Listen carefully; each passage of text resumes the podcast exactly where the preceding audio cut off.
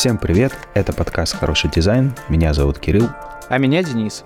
Сегодня мы расскажем про Apple iMac и наушники COS Porta Pro. Всем привет! Сегодня я хочу рассказать про iMac. Я считаю, что это лучшее, что могло случиться с персональными компьютерами. У меня у самого iMac 27-дюймовый 2013 года. Старик. Он уже старенький, да. Но, кстати говоря, в его оправдание вот сейчас записываю подкаст на MacBook 2015 или 2016 года, я точно не помню. И этот MacBook работает хуже, чем мой iMac. Не знаю, в чем дело. Может быть, в новой операционке. Здесь у меня стоит Big Sur, а на iMac у меня стоит Каталина. Mm, нормально. Слушай, но у меня для работы новенькие выданы, а домашний у меня 12 -го года аж. Ему уже 11 лет. Я его не собираюсь менять, он хорошо работает, он-то еще пухленький, у него терабайт жесткий диск и SSD еще вставлен вместо дисковода. Uh-huh. На нем Дани играет. Я его, скорее всего, наверное, перепрошью и опять, и Дане, наверное, отдам, чтобы пользовался там, может, винду накатаю, чтобы что-нибудь Майнкрафт играл там и программировал. Но он до сих пор, блин, ну, живучий. У меня там порты сгорали. Жесть. Да, у меня зарядка один раз сломалась. Ну, вот эти знаменитые качественные кабели от Apple, которые крошатся через год. И я что-то заказал просто кабель, потому что у меня кабель сдох. Ну, а зарядка стоит 6-10 тысяч. Ну, короче, нормальный такой процент от... Да, прилично. Я просто кабель поменял, под подключил, и у меня через пару дней он спалил плату.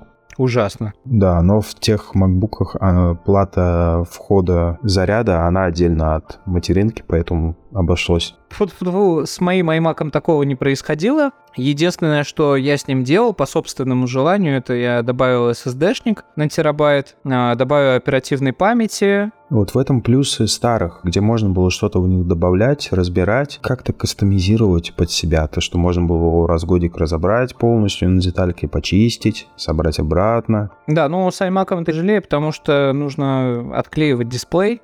Угу. Не сказать, что это какая-то сложная операция, но просто его нужно отклеить, и потом нужно заново нанести клеящую ленту. Я справился, по крайней мере, и фу-фу-фу, все хорошо, все работает, все радует. У меня вообще к компьютеру никаких претензий. Кроме того, что, видимо, просто потребительского отношения к вещам, просто мне хочется новую вещь.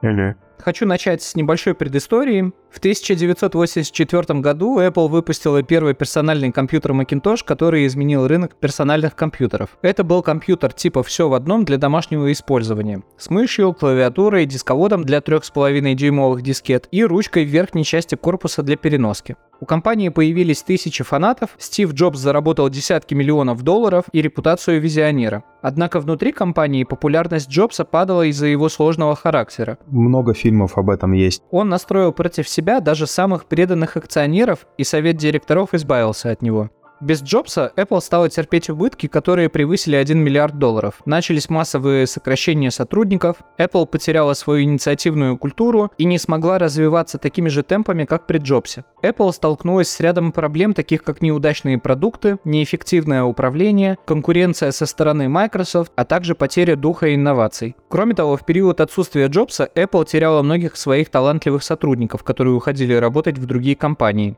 В 1996 году Джобса все-таки уговорили вернуться в Apple. Тогда он заметил пришедшего в компанию в его отсутствие британского дизайнера Джонни Айва. Айв собирался уходить из Apple, но Джобс уговорил его остаться и сделал вице-президентом. Вместе они работали над прототипами всех последующих продуктов в секретном пространстве, куда вход был закрыт даже для топ-менеджеров. В то время компьютеры были сложны в использовании и имели дизайн, который не привлекал обычных пользователей.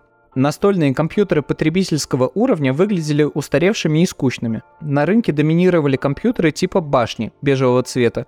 И даже дизайн компьютеров Apple был таким же. Например, линейка Macintosh Quadro или Macintosh Performa.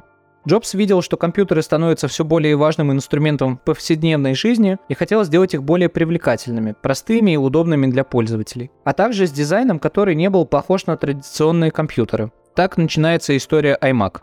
Первый iMac был представлен компанией Apple в 1998 году и стал первым продуктом, выпущенным после возвращения Стива Джобса на пост SEO Apple. Джонни Айв был ответственным за дизайн первого iMac. Он стремился сделать компьютер, который отражал бы новый подход к технологиям. Кроме того, он хотел сделать его доступным для широкой аудитории. Поэтому Айв решил интегрировать все компоненты iMac в один корпус, что упростило сборку и снизило стоимость производства. Также это сделало компьютер проще в использовании и сократило количество кабелей по сравнению с традиционными настольными компьютерами. iMac был первым компьютером Apple, созданным для эры интернета. Отсюда, кстати, взялась буква I в названии. Это был первый компьютер, который поставлялся со встроенным модемом, и первый компьютер, в котором отказались от устаревшего дисковода для дискет в пользу CD-ROM. Кстати говоря, у меня в компе 2004 года стоял дисковод для дискет, в то время как в iMac в 98 году от него уже отказались. iMac был также первым компьютером, который предлагал только USB-порты, в том числе для своей новой клавиатуры и мыши. Таким образом, отказавшись от предыдущих портов в компьютерах Macintosh, ADB, SCSI и Geoport. Я, если честно, кроме SCSI остального не знаю. В корпусе была ручка для переноски, а периферийные разъемы были скрыты крышкой с правой стороны компьютера. Кроме разъема для наушников, в iMac появились стереодинамики. Компьютер было невероятно легко настроить, и несмотря на первые жалобы потребителей, iMac стал невероятно популярным, а аппаратные изменения в конечном итоге стали стандартом среди производителей компьютеров. Джонни Айв при разработке iMac спрашивал, какой компьютер был бы у Джетсонов. Это американский sci-fi мультик. То же самое, что Флинстоны, только в будущем. Форма корпуса iMac передавала эстетику мультсериала. Так, ретро-футуризм сыграл важную роль в привлекательности компьютеров для покупателей. Для дизайна корпуса iMac Айв выбрал округлые формы и прозрачный пластик, чтобы создать впечатление легкости и простоты. Первым цветом корпуса iMac стал Bondi Blue, а в начале 1999 года Стив Джобс анонсировал линейку из пяти новых iMac разных цветов. Черничный, виноградный, мандариновый, лаймовый и клубничный. На яркие цвета Джонни Айва вдохновили пишущие машинки Оливетти 60-х годов, которые отличались использованием цвета на рынке, где доминировал скучный корпоративный дизайн. Цвета привлекали внимание, делали компьютер более человечным, позволяли пользователям выразить себя стали узнаваемой особенностью iMac и помогли ему стать культовым компьютером того времени. Однако разработка цветных полупрозрачных корпусов iMac оказалась непростой задачей. По словам Джобса, когда Apple начала свои исследования, такого пластика просто не существовало. Команда разработки потратила 6 месяцев на то, чтобы получить именно те цвета, которые им были нужны. Менее чем через год iMac претерпел еще одно серьезное изменение в дизайне. Корпус стал короче, улучшили динамики и оптический привод со щелевой загрузкой, а также сгладили острые углы компьютера. Apple уменьшила внутренние компоненты, сделав новый iMac безвентиляторным и еще более прозрачным. Вентиляция была незаметно добавлена вокруг ручки компьютера для конвекционного охлаждения. В дополнение к пяти ранее предложенным цветам появилось специальное издание iMac в полупрозрачном оттенке графита. В 2000 году к графиту присоединились четыре новых цвета Индиго, Рубин, Шалфей. В комплекте с iMac также поставлялись новая клавиатура Pro Keyboard и более эргономичная мышь. Новая мышь стала популярнее мыши хоккейная шайба, которая поставлялась с первыми iMac. Кроме того, Apple выпустила новую операционную систему Mac OS X, которая была написана с нуля и полностью сменила дизайн на новый дизайн-код Aqua, который, кстати, поддерживал дизайн самого iMac.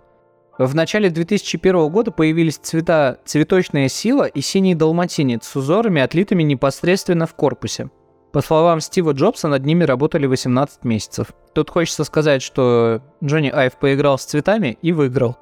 Еще хочется добавить, что последняя линейка iMac 24-дюймовых стала жалкой пародией, которая пытается повторить фурор тех iMac'ов первого поколения iMac был революционным компьютером для своего времени и стал примером того, что компьютеры могут быть крутыми. С тех пор iMac прошел длинный путь, полностью сменил дизайн, но по сей день iMac остается символом инноваций и креативного подхода к дизайну. То, за что все любят Apple. Клево. Тебе какой больше фильм нравится о Стиве Джобсе?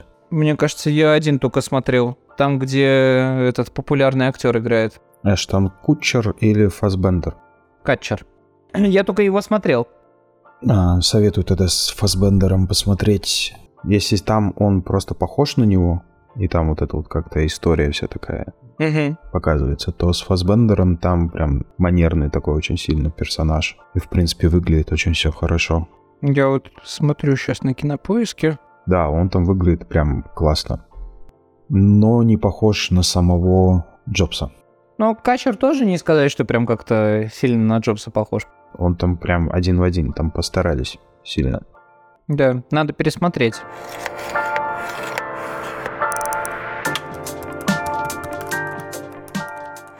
Моя очередь. Рассказывая о наушниках Коsporta Pro, всегда хочется описать их как те самые наушники из 80-х. И тут и правда люди делятся на тех, кто понимает, что это такое, и тех, кто думает, что ты носишь что-то очень странное и старое. Причина, по которой люди делают ошибку на них счет, заключается в их старомодном виде, который некоторые считают признаком плохого звука. Как только люди начинают носить их, им обычно очень трудно потом от них отказаться. Конечно, есть и более качественные наушники, более удобные, более легкие наушники, более портативные наушники и дешевые наушники. Но Коспорта — это самый лучший звук и удобство за эти деньги. Не помню, где я впервые увидел, но, скорее всего, это был какой-то из фильмов про музыкантов. Я точно помню, что какие-то из косов были в сериале Hi-Fi. Первый раз вообще слышу. Блин, очень советую. Он о девушке, которая работает э, в магазине винила. Блин, слушай, все, я, я понял, я понял, что за сериал. Да. Я его хотел посмотреть, но что-то я его пока хотел посмотреть, уже про него и забыл. Ой, не, я большой фанат, там отличные треки, там отличная атмосфера такая. Он, ну, об отношениях в основном. Да, это драма такая. По-русски называется «Меломанка». Да, в общем, сериал по-английски называется High Fidelity. То есть вся техника Hi-Fi как раз это типа техника высокого качества. Очень советую. И там, по-моему, в обоих, э, и что в фильме, что в сериале, главные герои в какой-то момент косы носят. По-моему, Зоя Крайс как раз носит э, Порто-Про. И самое классное, что она их и в жизни тоже носит. А поставили точку в моем решении взять именно их ребята из подкаста «Дизайн такой», за что я им очень благодарен. Первое, что бросается в глаза, это дизайн. Практически неизмененный с 1984 года, это то, что делает наушники Cos Porta Pro достойным внимания не только как отличная пара наушников, но и как пример хорошего дизайна. Хотя многие люди никогда о ней не слышали, компания Cos Corporation, базирующаяся в Милуоке, является прародителем всех наушников, которые сейчас используются. Она была основана в 1953 году как компания, арендующая телевизоры для больниц. Cos э, изобрела первую пару стереофонов SP3 качестве аксессуара для портативного проигрывателя звуковых дорожек, которые они разрабатывали. То есть они буквально первые наушники для музыки изобрели для того, чтобы просто показать на выставке людям, какой у них крутой проигрыватель. Люди проигрыватель, конечно, заценили, но еще заценили то, что можно вот так вот надеть наушники и слушать качественную музыку. До того, как появились КОС, наушники использовались только для радио, пилотов и других технических профессий.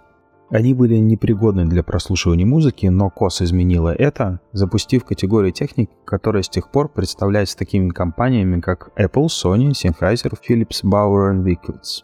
Дизайн, который в конечном итоге стал известен как COS Porta Pro, был ответом на первый портативный кассетный плеер Sony Walkman, когда вышел Волкман, он поставлялся с этим дешевым легким наушником, который звучал просто ужасно. Поэтому мы немедленно запустили свои собственные наушники, названные COS Sound Partners, KSP, которые складывались в маленький чехол и звучали гораздо лучше. Говорил Майкл Джей Кос, председатель и генеральный директор компании Кос.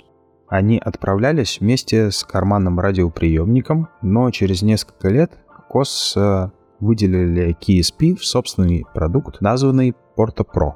Если вы хотите получить приличный звук от пары наушников, вы не можете разместить драйверы слишком далеко от уха, поэтому корпусы обычно проектируются так, чтобы плотно прилегать к ушам. Это делает наушники неудобными для длительного ношения. До сих пор большинство дизайнеров наушников пытаются компенсировать это, накладывая большие пенные амбушюры.